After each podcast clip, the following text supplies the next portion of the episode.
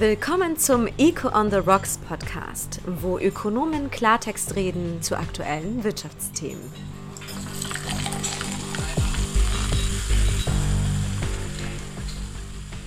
Herzlich willkommen zu einer weiteren Folge von Eco on the Rocks. Dieses Mal mit einer Spezialfolge. Die letzten zwei Wochen waren in der Schweiz etwas turbulent. Das war wirtschaftspolitisch eine extrem spannende Zeit und deshalb äh, haben wir das Programm äh, angepasst und einen Spezialgast eingeladen und reden heute über das schwierige Verhältnis von Banken, Staat und Markt. Aus dem klassischen Team mit dabei ist Peter Fischer, Chefökonom bei der NZZ. Grüezi mit dran. Und meine Person, Jörg Müller, Senior Fellow bei Avenir Swiss. Als Special Guest haben wir Aimo Brunetti. Aimo ist telefonisch zugeschaltet. Wir hoffen, das klappt alles aber manchmal muss es ja improvisiert und schnell gehen. Aimo Brunetti war lange in, in der Bundesverwaltung. Er war zuletzt Leiter der Direktion für Wirtschaftspolitik im SECO.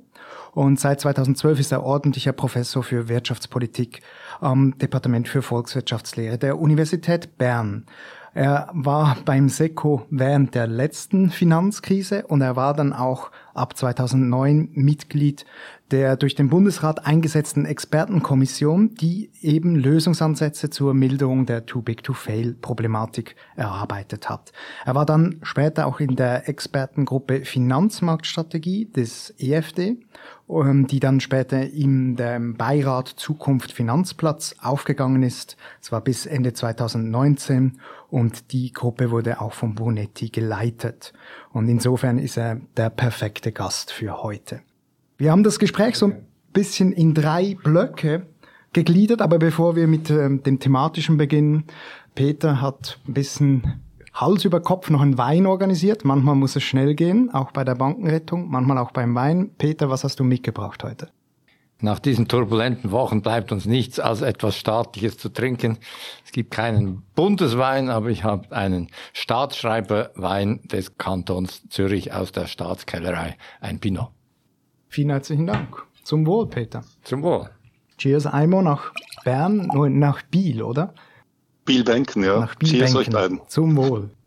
Jetzt sind zwei Wochen fast vergangen seit diesem Wochenende, in, an dem die Credit Suisse notrechtlich in die UBS einverleibt wurde. Äh, der Staub hat sich ein bisschen gelegt. An dich, Aimo, wie schätzt du die Situation heute ein? Wie ordnest du die Ereignisse ein? Was ist deine Situationsanalyse? Ja, es ist natürlich ein, ein extrem mühsames und schwieriges Ereignis gewesen. Ähm, als ich gehört hatte, dass tatsächlich diese Fusion stattfindet, ja, das konnte ich kaum glauben. Aber nach zwei Wochen würde ich sagen, nachdem ich das genau versucht habe anzuschauen, ich war ja nicht dabei, äh, ist meine Einschätzung von all diesen schlechten Möglichkeiten, war das wahrscheinlich noch die am wenigsten schlecht, wenigsten schlechte. Man hätte natürlich versuchen können, die, die Bank äh, abzuwickeln. Das ist ja vorgesehen in der Too-Big-to-Fail-Vorgaben. Ähm, das wurde aber als äußerst riskant eingeschätzt, offensichtlich, äh, weil die Finanzmärkte gewissen Turbulenzen waren. Die zweite Alternative wäre die Verstaatlichung gewesen. Da aus verschiedenen Gründen wäre das meines Erachtens ein Horrorszenario gewesen. Und jetzt hat man halt das, ein anderes Horror-Szenario realisiert, nämlich diese Fusion. Und man kann zumindest sagen, dass sich die Märkte relativ stark beruhigt haben nach dem Ereignis. Also es hat bis jetzt keine weitere Finanzkrise ausgelöst. Aber das ist natürlich eine tiefe Latte an Erfolg, würde ich mal sagen. Peter, wie siehst du es? Ja, wenn, wenn wir etwas Distanz äh, nehmen wollen, dann finde ich, äh, ist schon sehr viel auch Nachdenkliches und Spannendes passiert. Erstens haben wir gesehen, die Macht des Kapitals meiner Ansicht nach etwas die Grenzen der Politik.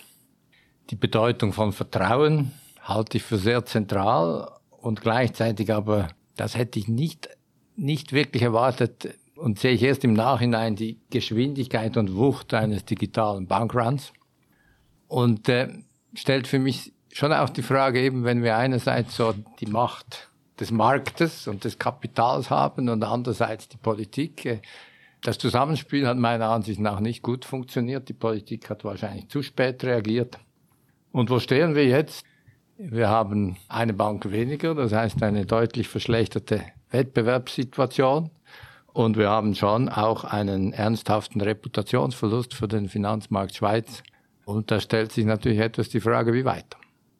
Die Macht des Kapitals, Peter, das aus deinem Mund so nicht erwartet. Das klingt ja. Du, war, du bist immer noch bei der NZZ oder schon bei der WOTS? Ich finde die Macht des Kapitals in dem Sinn etwas Positives. Wir haben das ja schon gesehen äh, in Großbritannien. Ich glaube, äh, Politik kann lange versuchen, das Kapital quasi klein zu halten, aber eben nicht auf Dauer. Und äh, wenn Vertrauen verloren geht oder wenn äh, Dinge passieren, die keinen, die in den Augen der Anleger keinen Sinn mehr machen, dann ist es sinnvoll, dass, äh, dass der Markt entsprechende Anreize setzen kann, äh, auch korrigieren kann. Aber in dem Fall, ähm, also ich meine, früher hat man ja Bankruns gesehen und von Bankrun gesprochen und sich vorgestellt, dass die Leute dann von der Bank Stange stehen und, äh, und ihr Geld äh, in Hunderten von Franken abziehen wollen. Und hier sind wir jetzt natürlich schon auch mit einer Situation konfrontiert gewesen, wo vieles digital passiert, teilweise durch künstliche Intelligenz in unglaublicher Schnelle mit asymmetrischer Information. Und ich meine, ich habe es mir kurz angeschaut. Also 2000, eigentlich war der erste Bankrun auf die CS ja im Sommer, Herbst 2022, den man meiner Ansicht nach zu wenig ernst genommen hat. Und da hat die CS offensichtlich 40 Prozent ihrer Einlagen und 20 Prozent ihrer angelegten Kundengelder verloren. Aber dann zum, so zum Macht des Kapitals, es hätte ja dann Einmal. schon abgewickelt werden sollen. Und ich sehe da eher ein bisschen eine Ohnmacht des Rechtsstaates und eine, ein nicht funktionierendes Marktes. Und genau das, Aimo, du hast es zu Beginn gesagt, es wurde nicht abgewickelt, weil man das als zu riskant erachtet hat. Ähm, das war ja das Ziel von der Expertengruppe, die du geleitet hast, dass man ein, dass das in 2008 passiert ist, die Rettung der UBS, dass das nicht wieder passieren muss. Jetzt musste man wieder zum Notrecht greifen. Offensichtlich, offensichtlich hat das nicht geklappt. Man konnte nicht abwickeln. Wird das jemals klappen? Siehst du das anders? Hätte es trotzdem geklappt? Oder wie, wie siehst du hier die Ohnmacht des Rechtsstaates oder die Macht des Kapitals? Also ich glaube, das ist die absolut zentrale Frage, die, die, es zu, die es zu beantworten gilt. Oder man kann ja so argumentieren, diese dieses Abwicklung ist im Too-Big-to-Fail-Konzept ist so, sozusagen der Last Resort. Das ist der letzte Schritt, den man machen können muss. Das ist entscheidend, damit die Bank tatsächlich scheitern kann. Aber es war immer klar, dass das nicht ein, ein Waldspaziergang wird, sondern dass das natürlich äh, disruptiv wirken wird. Und ich interpretiere es jetzt einfach so, dass man, man hat noch eine Lösung gefunden, knapp bevor man diesen, diesen Plan ausgelöst hat. Aber es ist natürlich ganz klar, das Grundkonzept ist, egal was man jetzt genau gemacht hat, dass man am Schluss eine Bank scheitern lassen kann. Das ist die Grundelement der Marktwirtschaft. Ein Unternehmen muss ausscheiden können. Das war das, warum, warum ich so motiviert war, auch an diesem Thema zu arbeiten, weil das hat mich extrem gestört in dieser ganzen Krise 2008. Die, die, die, ich war ja damals noch beim, bei der Bundesverwaltung ähm, als ich zum ersten Mal gehört habe, ich dachte, sicher retten wir keine Bank, dann habe ich das Ganze drei Minuten angeschaut und dann war es klar, es gab überhaupt keine Alternative. Das, das hätte eine totale Katastrophe ausgelöst.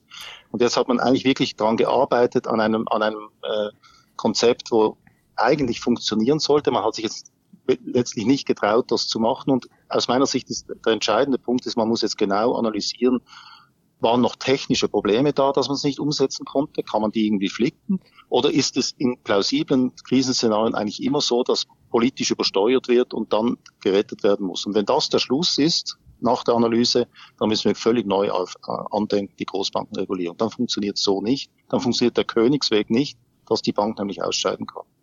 Also meiner Ansicht nach hätte man eigentlich im Herbst, als dieser Bankrun begann, hätte man sich die Grundfrage stellen müssen, muss man diese Bank abwickeln nach dem Big to Fail oder ist diese Bank so wichtig für den Zahlungsverkehr, für die Risikoverteilung, für, für die Weltwirtschaft, dass sie weiter funktionieren muss und dass es nicht sein darf, dass die für eine gewisse Zeit in Liquidation gerät.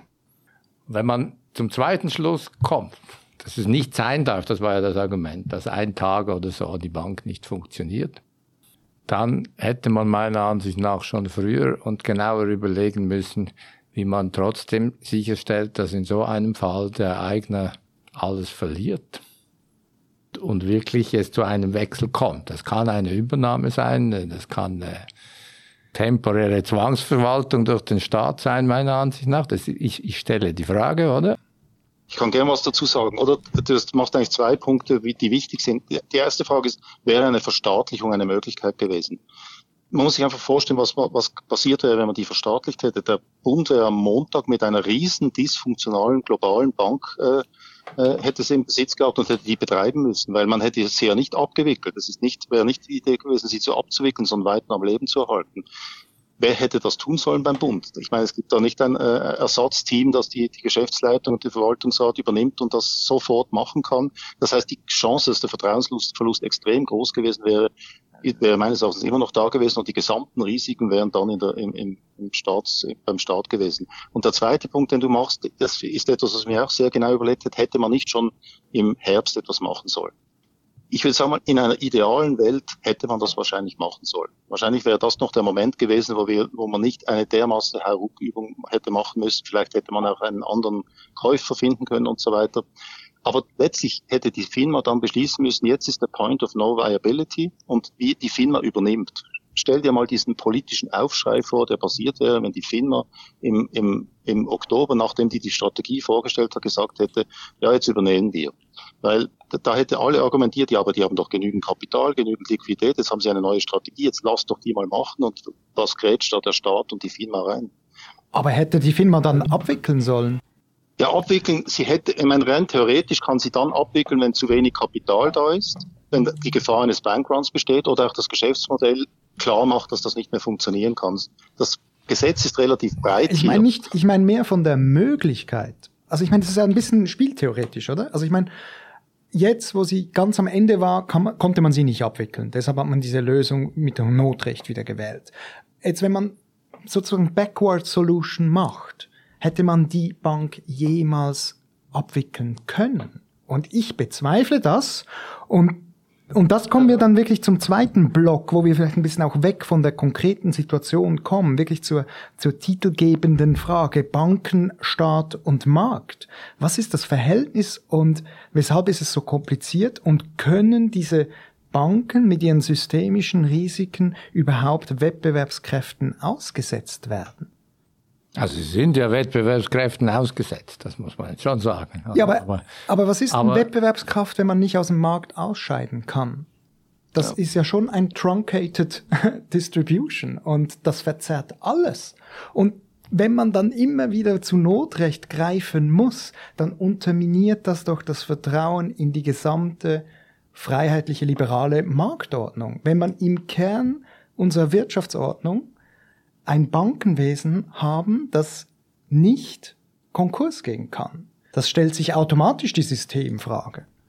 Du hast natürlich vollkommen recht mit dieser Frage, aber das betrifft natürlich nicht das ganze Bankensystem. Es betrifft diese Too Big to Fail Bank. Ich meine, Bist du dir das die, eine kleine, Einmal. Ja, also eine, kleine eine kleine Bank kannst du abwickeln. Silicon Valley Bank war für US-Verhältnisse relativ klein und sie haben auch wieder das Gesetz gebrochen und alle Sichteinlagen garantiert. Ich weiß nicht, ob diese systemischen Risiken mit Marktkräften vereinbar sind. Das sind schwierige Fragen, oder? Weil, und ich glaube schon auch, dass der Bankrun mit einspielt. Die CS, jetzt in dem Fall, die jetzige Mannschaft wollte, wäre eine ganz andere CS gewesen, als sie früher war. Sie wollten ja eigentlich die sanieren. Also es war eigentlich eine Sanierung eingeleitet. Und man hat offensichtlich nicht vertraut, dass diese Sanierung gelingt. Und deswegen haben Marktteilnehmer begonnen, Gelder abzuziehen. Das ist natürlich schon ein Problem, selbst wenn ich daran glaube, in so einem Fall, dass das eine gute Sanierung ist und dass die Bank äh, so, äh, solvent ist und dass das eine gute Bank wird künftig, so ist das Bankwesen ja so aufgebaut, dass Fristentransformation in der Regel ein wichtiger Teil dieses Bankwesens ist. Das heißt, ich weiß, die haben nicht vollständige Liquidität, um mich auszuzahlen, wenn sehr viele andere bereits ihre Einlagen abgezogen haben. Also macht es für mich unabhängig, was ich über die Bank denke, Sinn, möglichst schnell meine Gelder auch abzuziehen. Und dieses Problem versucht man ein bisschen über das Lender of Last Resort äh, Problem zu lösen, indem dann die Nationalbank rechtzeitig einspringen sollte und sagte, das ist kein Problem, wir geben Liquidität, weil ihr habt ja Assets. Aber irgendwann ist die Frage, funktioniert das und glaubt man daran? Auch weil die Grenze dann zwischen Solvenz Und Insolvenz wird irgendwann fließend, wenn dieser Prozess zu groß ist, selbst wenn die Bank vorher solide war. Und was ich damit sagen will, ist, und dann höre ich gleich auf, oder? Also es gäbe schon theoretische Vorstellungen, dass man eine Bank saniert, sei das jetzt durch ein neues Team, sei das durch ein neues Team, das von extern eingesetzt wird. Sofern die Leute daran glauben, könnte das schon gelingen also ich bin anderer Meinung jetzt in diesem konkreten Fall, aber das macht gar keinen Sinn, das zu diskutieren. Fall. Sagen wir nicht die CS, sondern die AB kommt in Insolvenzprobleme. Und die AB ist wirklich, die hat, die AB Bank hat jetzt wirklich ein fürchterliches Management, hat ganz viele Skandale, äh, hat Betrugsfälle, hat Rechtsstreitigkeiten und die Anleger und die Marktteilnehmer verlieren das Vertrauen in die AB Bank. In jeder anderen Industrie verschwindet diese diese Institution vom Markt. Also auch im Bankenwesen gehen Banken, wenn sie nicht too big to fail sind, in der Regel äh, Konkurs. Aber vielleicht noch zu dem Punkt, was der, dem, dem Peter jetzt gemacht hat. Oder ich meine, bevor man die Einlagensicherung eingeführt hatte, gab es in jedem Jahrzehnt zwei oder drei schwere Bankenkrisen, weil eben dieses Bankrun-Problem nicht, nicht in den Griff gekriegt hat. Und die Frage ist natürlich, will man überhaupt ein Banking zulassen, ein derartiges Banking? Wenn man das zulassen will, dann braucht man so eine Absicherung wie eine Einlagensicherung oder den, die Zentralbank als Lender of Last Resort. Aber wenn, sie natürlich, wenn du natürlich einen totalen Vertrauensverlust hast, dann nützt dir wahrscheinlich auch das nur bis zu einem gewissen Grad und dann muss es eben möglich sein, dass die Bank ausscheiden kann. Das ist ja der, die Essenz des Too Big to Fail. Und ich meine, äh, Jörg hat einen guten Punkt gemacht, warum hat man diese Silicon Valley Bank, die ja nicht so, so groß war, warum hat man die, hat man dort eingegriffen? Na gut, man hat sie selber ja nicht gerettet, aber was man gemacht hat, ist, da ist ein gemeinsames Risiko plötzlich aufgetaucht. Also das wusste man eigentlich schon, aber hat gesehen, dass, dass diese extreme Zinserhöhung zu starken Verlusten geführt hat auf, auf Anleihen. Und man hat einfach auf die Schnelle nicht gesehen, ist das nur ein Problem dieser Bank oder könnte das ein systemisches Problem sein, das viele Banken gleichzeitig trifft? Und dann hat die amerikanische Regierung beschlossen, dass sie halt relativ schnell mal eine Sicherheit einbaut. Ich bin nicht so sicher, ob das wirklich nötig gewesen ist, aber ich verstehe die Motivation dahinter, weil man ein systemisches Risiko da, das nicht wirklich auf dem Radar war, bis dann versucht hat, äh, in den Griff zu kriegen. Das war vielleicht dies, der Grund. Aber man hat die ja nicht, die hat man nicht gerettet in dem Sinn, diese Bank gibt es nicht mehr.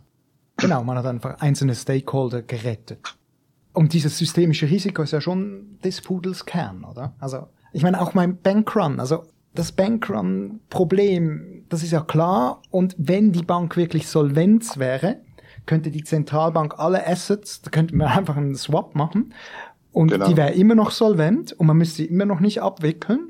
Aber wenn sie insolvent ist, wenn wir jetzt das mal weglassen, dann muss sie doch abgewickelt werden können. Sowohl eine Too Big to Fail Bank als auch eine kleinere. Bei den kleinen funktioniert es wahrscheinlich öfters mal. Aber generell muss es möglich sein, dass Institute abgewickelt werden. Und da ist ja schon die Frage, jetzt haben wir 15 Jahre das eigentlich implementiert. Viele haben schon vorher gesagt, mich einbegriffen, dass, dass das wahrscheinlich eben wegen den systemischen Risiken ein großes Problem ist, dass es halt immer noch nicht möglich ist. Und jetzt ist, kommen wir fast, jetzt kommen wir zum letzten Block. Was sollen wir tun? Können wir weiterhin daran arbeiten, diese Banken abzuwickeln? Oder wenn wir zum Schluss kommen, das können wir nicht, was wäre dann der nächste Schritt? Diese Frage ist des Pudels Kern. Man kann natürlich argumentieren, man ist jetzt einfach diesen letzten Schritt nicht gegangen. Die Firma hat zwar gesagt, es war alles vorbereitet, aber man hat eine Alternative gefunden. Deshalb ist nicht bewiesen, dass es nicht funktioniert hätte. Aber natürlich ist das, ist das keine besonders gute äh, Argumentation, weil es kann in jeder Krisensituation wieder genau das Gleiche passieren und die Banken können dann und ihr Geldgeber damit rechnen, dass sie halt dann eben trotzdem gerettet werden. Für mich ist wirklich der absolut entscheidende Punkt, nicht nur die Schweiz, aber die Schweiz und auch die, auch das, äh, die, die internationale Regulatorengemeinschaft, also das FSB, muss diesen Fall genau studieren und muss, muss schauen, gibt es irgendwelche Provisions, die, die uns technisch das verunmöglicht haben, diese, diese Abwicklung zu machen. Mit technisch meine ich, dass es plötzlich irgendwo ein Riesenproblem aufgepoppt wäre, das dann eine Finanzkrise ausgelöst hat. Das ist die erste Frage. Der zweite Punkt ist, selbst wenn es technisch geht, wird es politisch akzeptiert, dass man es nicht rettet. Und wenn man bei beiden Antworten nicht antworten kann, ja, es ist möglich, dann müssten wir meines Erachtens, dann müssen wir komplett neu denken mit der Bankenregulierung und dann ist meines Erachtens in der Schweiz eine UBS nicht akzeptabel. Dann können wir nicht eine global systemrelevante Bank in der Schweiz haben. Das sind jetzt verschiedene Punkte. Was ich sagen wollte dazu ist, des Pudels Kern liegt im Vertrauen. Wieso ist, war man so zurückhaltend zu sagen, jetzt wickeln wir eine Bank AB Bank ab? Weil man sich fürchtet, dass dann sehr viele Anleger rund um die Welt bei verschiedenen Instituten plötzlich sagen, oh, könnte das nicht bei denen auch passieren? Die sind ja vielleicht auch intransparent, die haben auch äh, Fristentransformation etc. Das bezweifle Und das zu, dass das zu Folge, Folge äh, fehlt. Ich glaube, das ist die große Angst. Aber ich glaube, das war da jetzt nicht das Problem, oder? Genau, ich glaube, es gibt noch völlig, also ich meine, zum Beispiel ein Derivatebuch, also zum Beispiel gerade die Zinserhöhungen, oder? Also wenn Kleinbanken ein großes Immobilienportfolio haben, langfristige Hypotheken, zehnjährige fixierte Zinsen, jetzt sind die Zinsen hoch und dieser Vermögenswert auf der Bilanz ist extrem geschrumpft. Eigentlich wäre dann, irgendwann kommt negatives Eigenkapital. Das ist genau der Mechanismus bei Silicon Valley Bank. Ja. Nun sind natürlich nicht alle Banken so wahnsinnig wie Silicon Valley Bank und sichern das nicht ab. Sagen wir, nehmen wir eine Schweizer Bank, die das Ganze im Griff hat, die hat das abgesichert mit einem ganz klassischen Zinsderivat. Das Zinsderivat gewinnt an Wert, während das Hypothekenportfolio an Wert verliert. Dieses Zinsderivat hat irgendwo eine Gegenpartei. Und diese Gegenpartei macht momentan gerade gewaltige Verluste. Und solche Verbindungen sind doch der Grund, weshalb eben eine, eine Großbank mit einem großen Derivateportfolio wahrscheinlich nicht abgewickelt werden kann, weil sonst überall im System plötzlich Verluste, Gegenparteirisiken realisiert werden und dann die Verluste aufpoppen. Ja, aber, aber, aber Jörg, das Entscheidende ist, wer sind die Gegenparteien? Absolut. Wenn die Gegenparteien Pensionskosten oder, ein, oder, oder einzelne Bürger sind, dann, ist dann einfach too bad, dann haben sie Verlust. Ja. Wenn die Gegenparteien Banken sind, dann hast du ein Problem, aber äh, das ist natürlich, also aber der, Regulator schaut natürlich auf solche Risiken. Ich bin völlig ein, ja gut, das hat man gesehen, wie der schaut. Ja, geschaut hat er schon. Das war nicht das Problem. Das ist eine andere Frage, oder ob eigentlich unsere Aufsicht funktioniert. Aber ähm, das Problem ist doch Intransparenz. Ich weiß es nicht. Das Banking ist relativ komplex. Das bietet mir sehr viel Wertschöpfung, nimmt mir Risiken ab, äh, verteilt äh, Risiken um und wie gesagt, äh, ermöglicht es auch langfristige Kredite zu vergeben.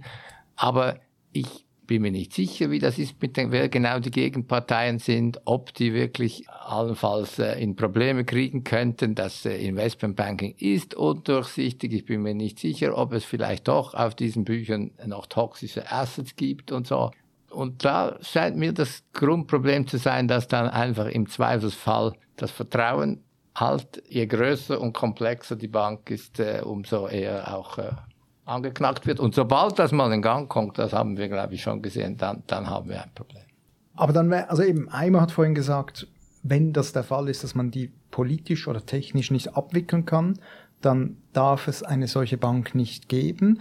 Du sagst ein bisschen, wir müssen diese Komplexität reduzieren.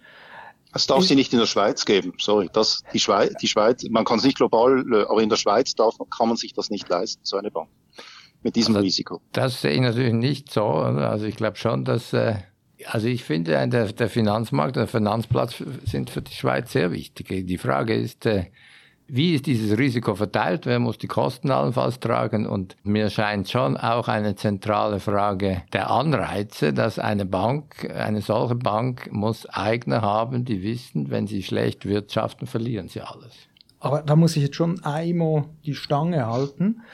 Also wir können doch nicht äh, weiterhin Institutionen haben, die von unserer normalen Marktordnung ausgenommen sind, mit dem Argument, dass genau. wir einen starken Finanzplatz brauchen. Das zersetzt genau. doch der Glaube in unsere in unsere Grundwerte, in dass wir eine Marktwirtschaft sind und dass wir eben dieses Ausscheiden haben aus dem Markt.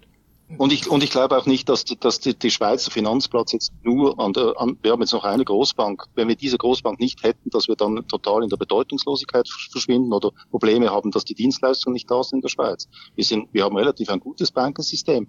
Ich sage einfach in einer Kosten-Nutzen-Abwägung kannst du nicht ein dermaßen großes, dass eine, eine, eine Bilanz hat, die größer ist als, als das Schweizer BIP, haben, die eine Staatsgarantie hat, weil sie weiß, dass sie nicht äh, Konkurs gehen kann das Risiko können wir nicht einnehmen. In einer Kosten-Nutzen-Betrachtung ist das für mich klar. Und deshalb, ich würde es noch nicht über Bord werfen, oder? Ich würde wirklich schauen, können wir die Resolvability verbessern? Weil das ist der, Königsweg, da sind wir uns einig. Wenn sie Konkurs gehen kann, das ist der Königsweg. Ja, oder ich muss einen Weg haben, sie zu sanieren. Ähm, Im Zweifelsfall, ohne dass sehr große Kosten entstehen. Ich muss irgendwie die genau, Kosten es ist immer Sanierung und Abwicklung, das ist klar, ja, logisch. Ja. Okay, aber sanieren ohne, ohne Notrecht und ohne Staatsgarantien. Das ist ja genau. schon recht. Also, also es muss ordnungspolitisch korrekt ablaufen können. Natürlich, ja. Wie, wie ihr seht, ich habe nicht so sichere Antworten. Wie ihr eigentlich auch nicht, weil man kann schon sagen, das äh, muss ordnungspolitisch sauber sein. Wir haben jetzt aber gesehen, es gibt ein paar Probleme, mit denen wir eigentlich, die wir nicht wirklich tief durchdrungen haben, oder?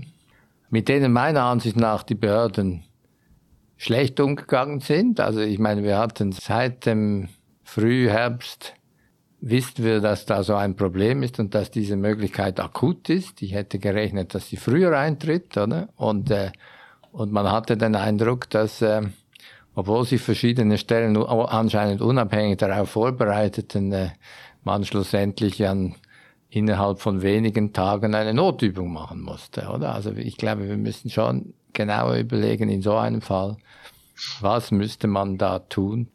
Und ich denke schon, dass man Lösungen finden kann. Ich hätte eine Lösung, die wäre ein bisschen fundamentaler Natur, aber wir sind jetzt schon am Ende dieses Podcasts angelangt. aber vielleicht schon dazu noch, oder? Also ich finde bei all diesen Diskussionen, die finde ich wirklich wichtig, ordnungspolitisch und klar, wir müssen da eine Lösung finden. Aber was wir auch nicht vergessen sollten, ist schon, gerade in der stark exportorientierten Schweiz, Fristentransformation und Risikoverteilung sind Dinge, die echte Werte schaffen für die Realwirtschaft. Wir brauchen funktionierende Banken und einen funktionierenden Kapitalmarkt. Keine Frage, keine Frage. Aber, aber wir brauchen nicht unbedingt eine gigagroße Bank in der Schweiz. Das sehe ich jetzt nicht, dass das unbedingt sein muss. Natürlich ist es viel besser, wir haben es und es funktioniert. Und ich, ich habe es ja noch nicht aufgegeben, äh, die Chance, dass, dass, dass das funktionieren kann. Aber ich würde nicht industriepolitisch argumentieren, wir brauchen eine Großbank in der Schweiz, damit die Schweizer Exportindustrie funktioniert. Ich glaube, da ist die Schweizer Exportindustrie flexibel genug, dass sie um das herum bauen kann. Ich sehe es. Wir, wir, würden, wir könnten noch lange weiter diskutieren, aber wir kriegen hier schon. Wir haben einen großen Vorteil, dass wir eine haben. Und ich hoffe, dass, äh, dass es uns gelingt, diese Probleme zu lösen. Das hoffe ich absolut auch. Äh, ja, wir haben schon das Zeichen aus der Regie, dass wir langsam zum Ende kommen sollten. Äh, Aimo, vielen, vielen herzlichen Dank, dass du dir heute die Zeit genommen hast, hier zu Gast zu sein. Leider nicht physisch, sonst wärst du in Genuss. Danke von unserer Gastfreundschaft gekommen. Aber das holen wir mal ja. nach, wenn du mal in Zürich bist. Vielen herzlichen Dank und auch dir, Peter, herzlichen Dank für diese Diskussion.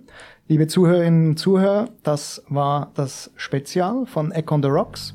Wir hoffen, es hat Ihnen gefallen. Falls Sie Anmerkungen, Anregungen haben, bitte schreiben Sie uns eine E-Mail. Wir sind immer interessiert an Feedback. Vielen herzlichen Dank und einen schönen Feierabend.